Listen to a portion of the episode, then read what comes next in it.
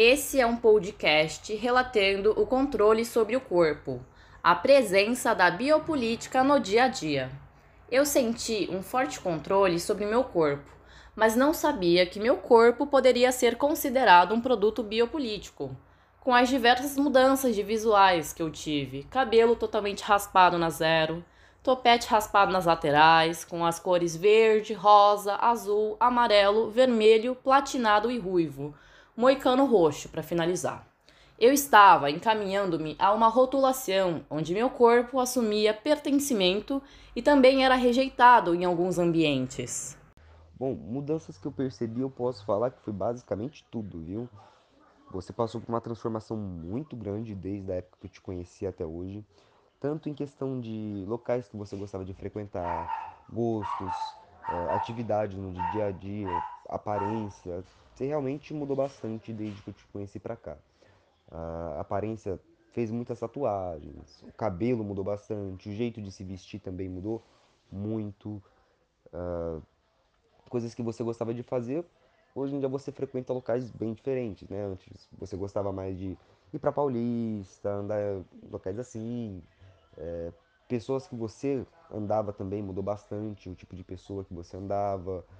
É, teve uma transformação muito grande. Eu, eu acredito que você se tornou basicamente outra pessoa. O único aspecto que, que eu posso falar que você manteve mais assim foi o gosto musical.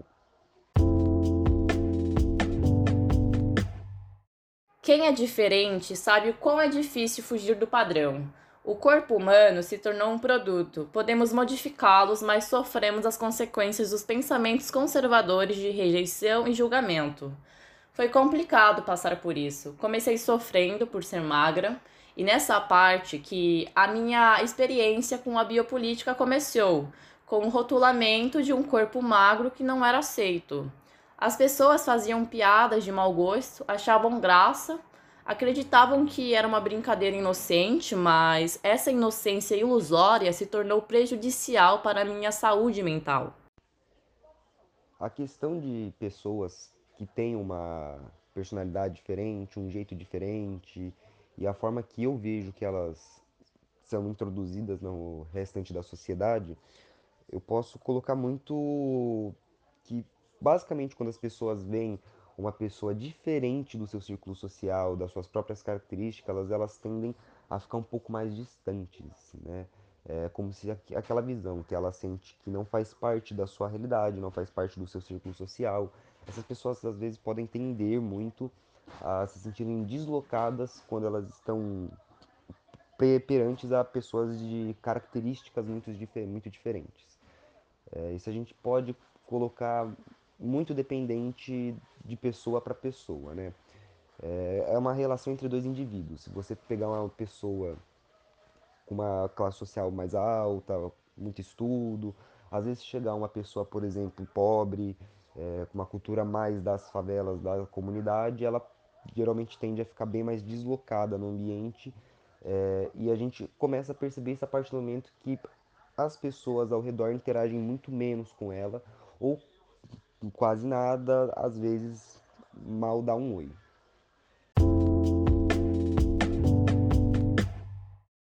Com o passar do tempo, eu comecei a assumir outras características tidas como exóticas e mal aceitas pelas condutas sociais de indivíduos bem-sucedidos e do padrão de beleza.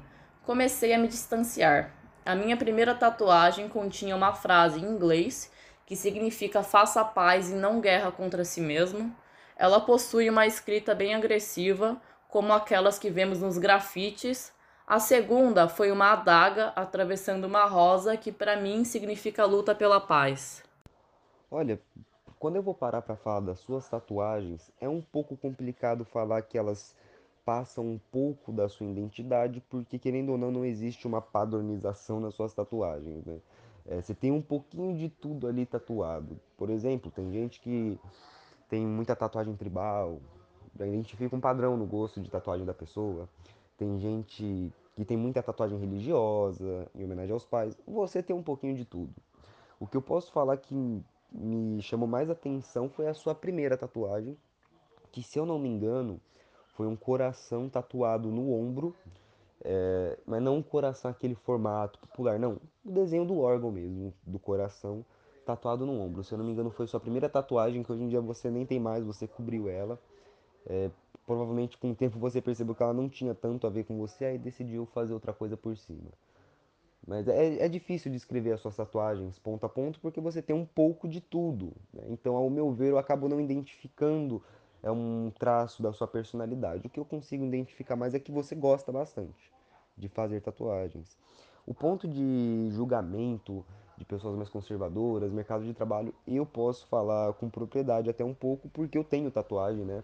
Ela é bem no antebraço, então é mais fácil de ficar visível do que uma que fica no tórax ou no ombro. E assim, a primeira coisa que eu percebi quando eu fiz a minha tatuagem é a, as pessoas, principalmente da minha família, mãe, pai, falando a dificuldade que eu ia ter para entrar no mercado de trabalho. Principalmente para empresas é, que necessitam um pouco mais de formalidade, por exemplo, para trabalhar um banco, para trabalhar na área de direito, esse tipo de coisa.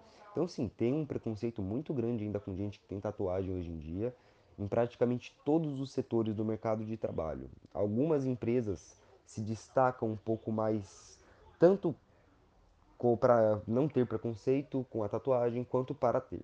Mas em geral é uma realidade bem presente essa questão da tatuagem é, poder atrapalhar o indivíduo na hora de entrar no mercado de trabalho.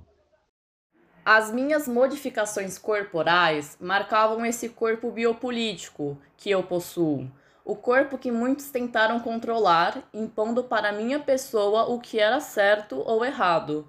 Só que essa imposição era formulada de uma forma egoísta, uma forma que perfurava a minha mente consciente, trazendo mágoas e cicatrizes eternas para o meu subconsciente. Lutar contra o bullying e com o forte controle que exerciam sobre meu corpo era muito difícil, pois as pessoas te maltratavam não só com olhares, e sim com atitudes e palavras. Eu sentia medo de sair de casa. Eu tinha medo de ir à escola, medo que me olhassem, que pisassem em mim por eu ser fora do padrão deles. O discurso de pertencimento e exclusão é muito presente em nossa sociedade conservadora. Aos poucos, ele está se tornando mais inclusivo, mas a gente sofre o que muitos nem imaginam ou aguentariam. As pessoas querem o controle de nossos corpos e precisamos de resistência. Precisamos lutar para não deixar a dor nos vencer, pois a realidade é que muitos morreram por isso morrem pela injustiça, morrem pela biopolítica. Todos os dias deve haver mais uma vítima. Eu quase fui uma delas, mas lutei e persisti. Por isso estou aqui contando a minha história baseada em mudanças e dores. Concluindo, desde que eu te conheci, você passou por muitas transformações, sim. É, tanta aparência, personalidade, gostos. É como eu já disse no áudio anterior. É, obviamente não foi fácil, eu lembro que você teve muitos problemas né, nessa, nesse período de transição, é, o que é natural, né? É o que dizem, para fazer um omelete tem que quebrar alguns ovos, é, mas no final eu acredito que foi muito benéfico para você, você acabou se tornando uma pessoa muito mais aberta, é, liberal consigo mesmo e toma suas decisões de forma muito mais eficaz, se torna uma pessoa mais alegre, mais divertida. É, e eu acho que foi muito bom para você todo esse momento aí que você teve da fase da adolescência até a vida adulta.